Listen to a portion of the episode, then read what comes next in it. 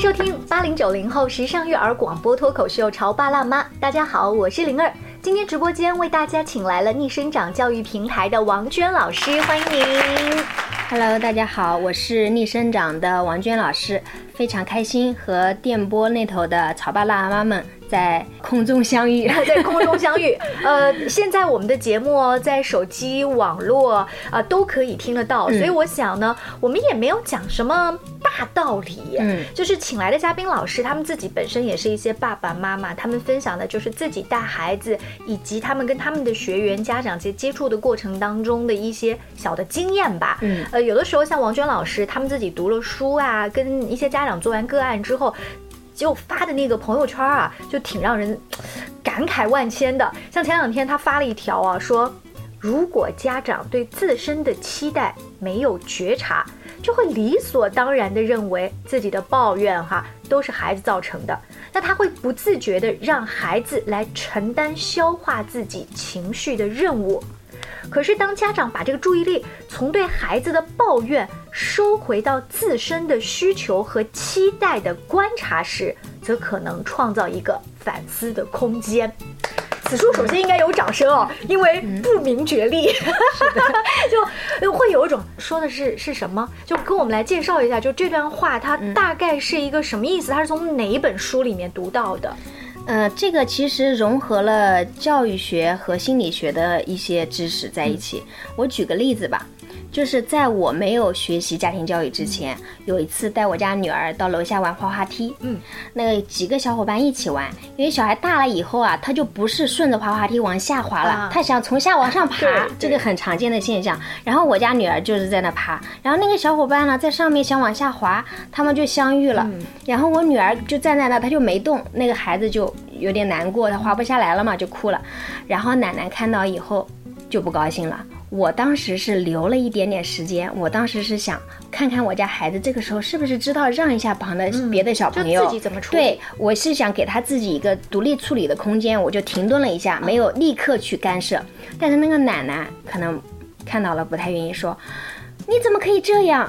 然后我没有吱声。然后呢，他知道是我家的孩子，那奶奶说：“你这样带孩子是不对的，你怎么能这样带孩子呢？”管一下是的，嗯。你知道那时候因为我没有学习过嘛，我立刻内心就很愤怒，我当时我就怼那个奶奶了，我说我怎么带孩子是我自己的事儿，我就很生气。我觉得很常见，就是 就本能的反应嘛。是的，嗯，当我学习过以后，因为这个例这个事情在我心里面一直都都都在，嗯嗯就是时常会想起这件事情。我后来学习过以后，我反观这件事情，为什么我那个时候会那么愤怒？嗯，你你现在想一下为什么？是因为当别人说我没孩子不好的时候，其实就等于在说我不好。其实这个奶奶还没有说什么更犀利的话，她也算是奶奶界很常见的一种抱怨。她可能需要的是你第一制止这个你的女儿第二至少上来说两句，哎呀你不能这样啊，做做样子，对你都没做。对我都，我跟你讲，我那个时候我完全不接纳所有的人对我孩子的批评，甚至对我的某种含沙射影的那种感觉，就是说，那你说我的孩子不好，那不就是说我不好吗？嗯嗯，我我不太会带孩子。对呀、不就是但是你刚才我这个提到了一个？细节，你说我其实想给一点点时间看我的孩子是怎么处理的。嗯，如果你今天告诉我说你那个时候还没有学家庭教育，嗯我反而觉得，哎，你你挺好的。其实你在给你孩子一个自己的成长空间吗？对。但是就是你刚才说的这句话嘛，为什么我有很多抱怨是来自孩子？其实这个不就是因为我之前讲过，就是我这个妈妈跟孩子是共生了，孩子好等于我好，嗯，我好等于孩子好。但是如果别人批评我的孩子，就像批评我一样，就否定了我这个人，所以那个时候我是没有觉察的，我是没有看清楚这一点的。其实那个奶奶可能其实就是针对这件事情而已，哦。我把它升级成为对我整个人的评价。嗯。啊。呃，你的意思是，当我经过了学习，嗯。嗯，然后很成熟了之后，我同样是来冷静的观察我的孩子要怎么样处理他自己的这件事情。奶奶还是讲这样的话，嗯，我就不会那么暴躁。对，不会那么愤怒了。一个是事情，一个是奶奶她当时可能关心自己的孙子啊、有点情绪，那是她的情绪。那我该怎么带我的孩子，怎么培养我的孩子，那是我自己的事情，我该怎么干就怎么干就行了。我为什么因为别人的一句评价那么的愤怒生气呢？如果现在那个奶奶再说同样的话，你会怎么回她或者怎么处理呀、我就会说是的，是的，是的。我说宝贝，那个滑滑梯咱们应该从上往下滑。哦，就就是应付一下，说一句对对对，可以，对，因为这个很常见啊，嗯很多妈妈在小区里面也经常，因为我也发现一些吵架的呀，哦因为一些吵架，特别是学了教育，你很喜欢在观察嘛。对，我就在观察，我说这件事情真的很小，哎，你你让一句我退一下，真是没多大事儿。其实很多时候孩子他们磕磕碰一下，你推我一下，我嚷你一下，他们转脸又玩到一块儿去了，他们好的很，反而是家长觉得，哎，这家人不行。啊，就很多，嗯，这家人不行，是这不行。当时是你后来在学这个呃一些教育啊、看书啊，是哪什么时候哈、忽然点醒你说，当年的那个例子是因为我对自己和孩子的共生关系就存在一个大大的问号。也不存在说具体的事情吧，因为在整个的就是学习啊，包括后来就慢慢的开始分跟周围的一些小伙伴分享，然后其实是在这个过程当中，慢慢的会发现，就其实我没有分清楚孩子和我之间的这个边界。嗯，其实这个话题可以再深入一点讲，就是我跟我原生家庭的这个边界。嗯，就有时候我对我孩子的期待，其实是我小时候在爸爸妈妈那里没有得到满足的一些部分。在爸爸妈妈那儿没有得到满足，嗯嗯，感觉我不是爸爸妈妈的掌上明珠，是的，我这里面啊，我确定我爸我妈不会不会在听这期节目啊。就是我小时候觉得我爸我妈对我太放手了，什么也不管我。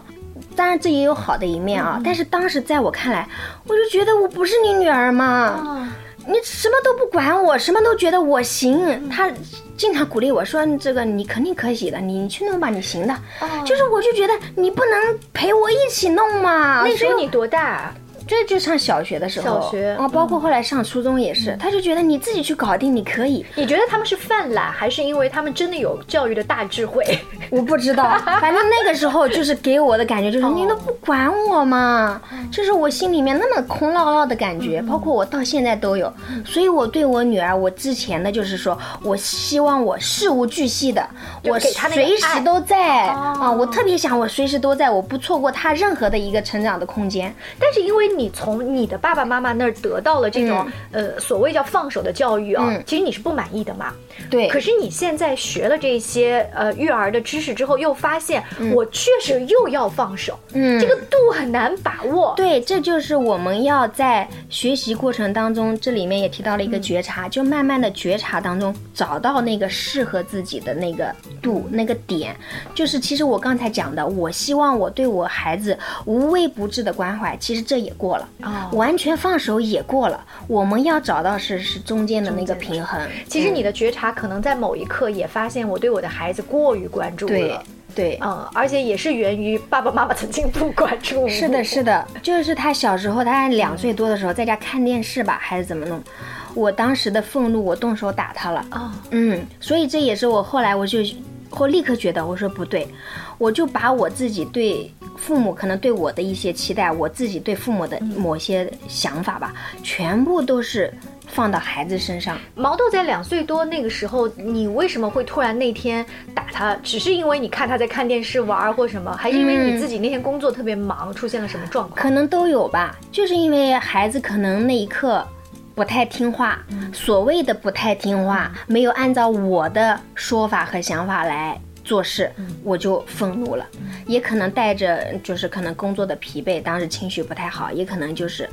呃，隐藏在内心深处的一些压抑的东西。反正那天骆驼被最后一根稻草压死了。是的，我当时就很愤怒。其实我现在想想，一件小事，两岁的孩子，他他撒撒娇、发发脾气，或者有什么不满意，他哭闹，不很正常吗？就是我真有种，我就动手打了他了，就是那样。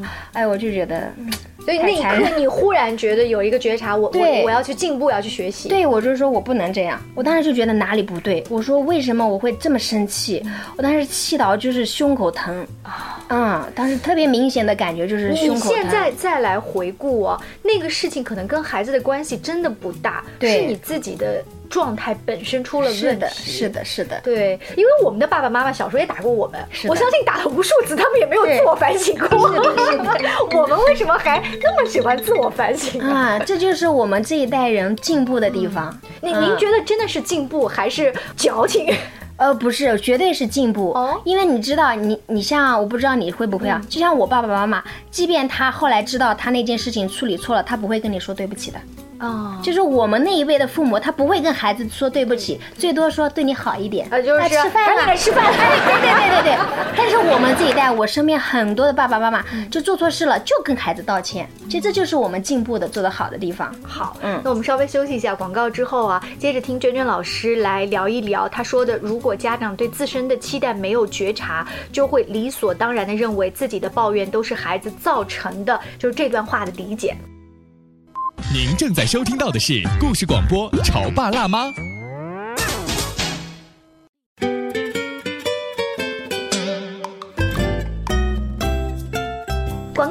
欢迎您继续锁定潮爸辣妈。今天灵儿在直播间为大家请来了逆生长教育平台的王娟老师啊，她跟我们分享了一段呢，我自己念完之后脑子要转半天的这一段话哈，我就不重复了。刚王娟老师也给我看了一下他们在平时讲课的过程当中，家长们互相发的那个朋友圈，其实它也变成了你备课的一部分。对，都是非常好的案例，真实的案例。这是一条什么？我刚才分享了一条，就是前段时间不是高考嘛，就是高考第二天的上午，我们有一个家长群，就是很多爸爸妈妈会交流一些育儿的经验。有一个家长呢，就说我女儿。语文、数学考的都不好，然后今天考英语了，正好我们群里有一个非常优秀的英语老师，说你来给我指点指点吧，怎么能让孩子英语考得好一点？考得好我就请你吃饭。哦，然后当时其实我看到这条信息的时候，我心里面其实就是那种很难受的感觉。我说这个什么难受？后面的话，那个妈妈说。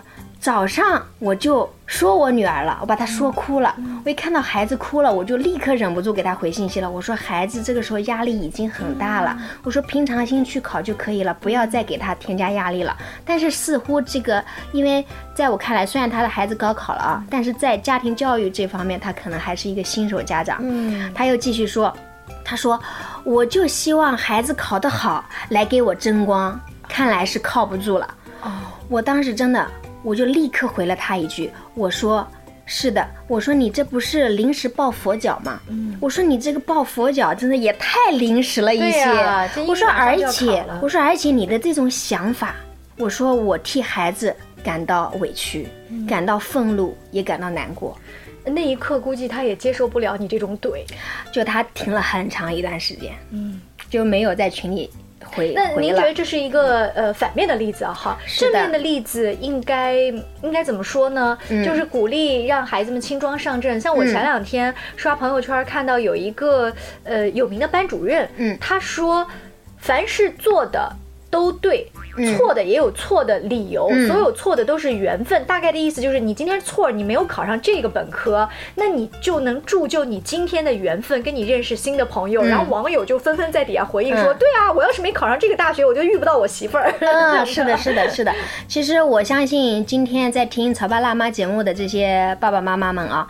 大部分应该也都有高考的这样经验，你就要知道，在高考当天求指导的这样一个情况，对于一个即将已经在考场的孩子来说，是多么大的压力啊！没有没有任何用。是的，不但没有任何用，而且会增加他的压力。本来这件事情就已经很有压力了，你知道，是就是我家旁边就有考场。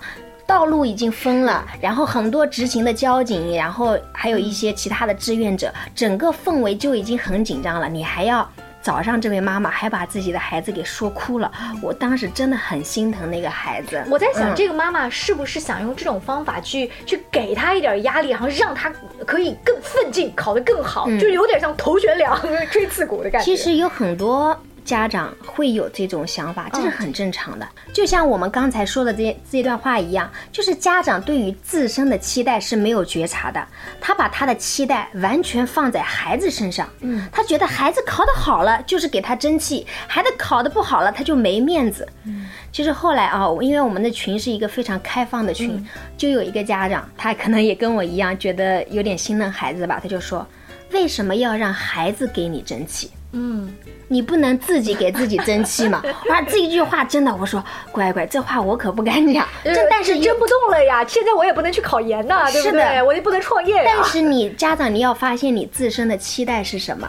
后来我们群里面的画风又转了，我觉得是一个转向了一个非常温暖的一个方向。就有一个家长，他自己本身也是一个学霸，他自己还是一个科研工作者啊，非常优秀的一个家长。他分享了一个图片，图片里说，考得上几本就是几本，反正屋里给你留的房产证有四本。哇，孩子轻装上阵，加油！嗯，或者你说孩子看到这样的留言我，会我会会心一笑，觉得我爸妈很幽默，而且确实就是我怕什么呢？对，而且很温暖。对，然后后面那个家长就开始接龙，哎呀，我要反省，我没有四本。然后后面有很多家长就说，我也要反省。对，其实爸爸妈妈的努力在前面，我给你留了四个房产证本，对对对对，嗯就是你给孩子传递的是一种支持，嗯。呃，信任和爱，还是说你不行，你这一点都搞不好，我多没面子。是，呃，刚刚娟娟老师讲的这条儿，这个爸爸妈妈的落款也很好玩他说不是加油吗？嗯他强调了一个是幸运的孩子，打了三个感叹号就是我会本能的。像被贴标签一样，对我就是那个幸运的孩子。嗯是我今天的幸运不仅仅是因为我生长在这样一个家庭里，嗯我今天考试啊都是是的，蒙的都对，就那种感觉。对，而且这个孩子能感受到，我可以做我自己，我不是爸爸妈妈期待的那个孩子，我就是我自己。那我在想，这个家长啊，他平时应该也是一贯亲子关系都不错的家庭。是的。所以，如果你们家平时都吵吵闹闹，突然啊，你给他这么一招，会不会有一点孩子不适应？是的，会有的。所以，所以我们在日常家庭的这个氛围当中，日常的连跟孩子连接当中，一定要持续的给到孩子这种温暖、抱持，而不是你之前一直打压，然后突然变好对，忽然变嗯，孩子会说：“妈妈今天不正常吧对，我会不断的揣测他想干嘛，他背后想要干什么。对那就如果你们家里面啊没有那么那么像这样的幽默的表达，嗯也没有天天打打闹闹，就我们维持正常？”对就好。对，保持平常心。嗯就是我经常也跟我周围的家长说的，其实也有期末考试啊，日常大考小考，就平常心。嗯，孩子只要日常他的这个学习啊、复习啊做得好，日常的亲子关系你维护得好，孩子有话愿意跟你沟通，大概率他成绩不会差。好。嗯，在君君老师分享这段话当中说，则有可能创造一个反思的空间。这个反思一定是家长自己去反思嘛？对，你的学员基本上要通过多长的时间？也没有一个定论吧。我们说，其实一个人的这个智商啊和情商啊，在这个过程当中其实是有很大的关联的，包括他个人的意愿。有些家长来听了以后，他。就说我没有这样对待孩子，我家孩子不是这样子的，我家孩子这个学习不好，不是因为我平常训他，就是问题还是孩子身上的哎，，对他他的意愿不在自己身上，他是都对用在孩子身上，对对的，就发现孩子的问题。哎，是的，是的，是的，所以我们在课程当中就会慢慢的告诉很多的，通过活动也好呀，通过一些读书的活动也好，包括课程也好，就是想告诉家长，我们在日常生活当中的一言一行，包括我们的教养的理念，包括我们有意识无意识的一些行为，传递给孩子的是什么？呃，嗯通过不断的学习，然后有一个反思的空间，嗯最后达到的效果是孩子没问题，是你有问题。我我可以这么讲吗？是的，但是承认这件事情是一个非常痛苦的过程，就像娟娟老师在节目的上半段说孩子滑滑梯的那一个例子。嗯那如果承认我自己糟糕的话，就承认自己不好，哎，这是一件很痛苦，而且就是真刀真枪，嗯，在割自己的感觉。我当然更愿意把这个指头指向别人，哪怕他是我的孩子，嗯，都好过一点。对，这里面就有一个心理学派一个非常厉害的心理学家阿德勒他说的，我们要有勇气，嗯，特别是要有超越自卑的勇气，因为你说你不好，然后心里面可能会自卑，我们要有勇气去承认自己不够好，嗯，啊，任何人都他都会有他不擅长的一面，任何人都有做错的时候，就是。其实有时候我们承认了这个错误以后，就没有那么可怕。我就是做的不好，但是我们在面对这样一个事情的时候，我觉得好大一件事情，反而会阻挡了自己去调整、改变的这样一个脚步。就这个时候，我们就静下心来想一想，哎，我自己可以做的改变有哪些，而不是说我让孩子去改。其实孩子是我们的复印件呀，嗯，我们自己这里。如果不给孩子做一个正确的示范、正确的引导，孩子他没有正确的模仿的对象，然后。他怎么样来去做你认为的对的事情、正确的事情呢？嗯，呃呃，节目进行到这儿呢，就是呃大家自我去反思一下哈，就是谁家孩子多多少少都会有一些小毛病嘛哈。对，我们不断的在观察孩子的毛病的时候，是不是急于就是说，哎，这件事情怎么办？然后我们立马就去帮他找相关的老师，立马就去帮他报不同的班。嗯，然后其实这也是焦虑的典型表现。是的。但是如果说我们可以，嗯，发现了问题，然后去反思，哎，自己是不是这段时间状态不太好，嗯，然后去找相关的书。其实你的注意力一旦不在孩子身上，你会发现孩子自然而然就好了。是的，是的，是的。呃，今天因为时间的关系，我们跟娟娟老师先聊到这儿哈。下次我再观察一下他朋友圈还有什么精彩的话，精彩的让人不明觉厉的这些语言呢，我们再把他请来直播间。谢谢您，下期见，拜拜，谢谢，再见。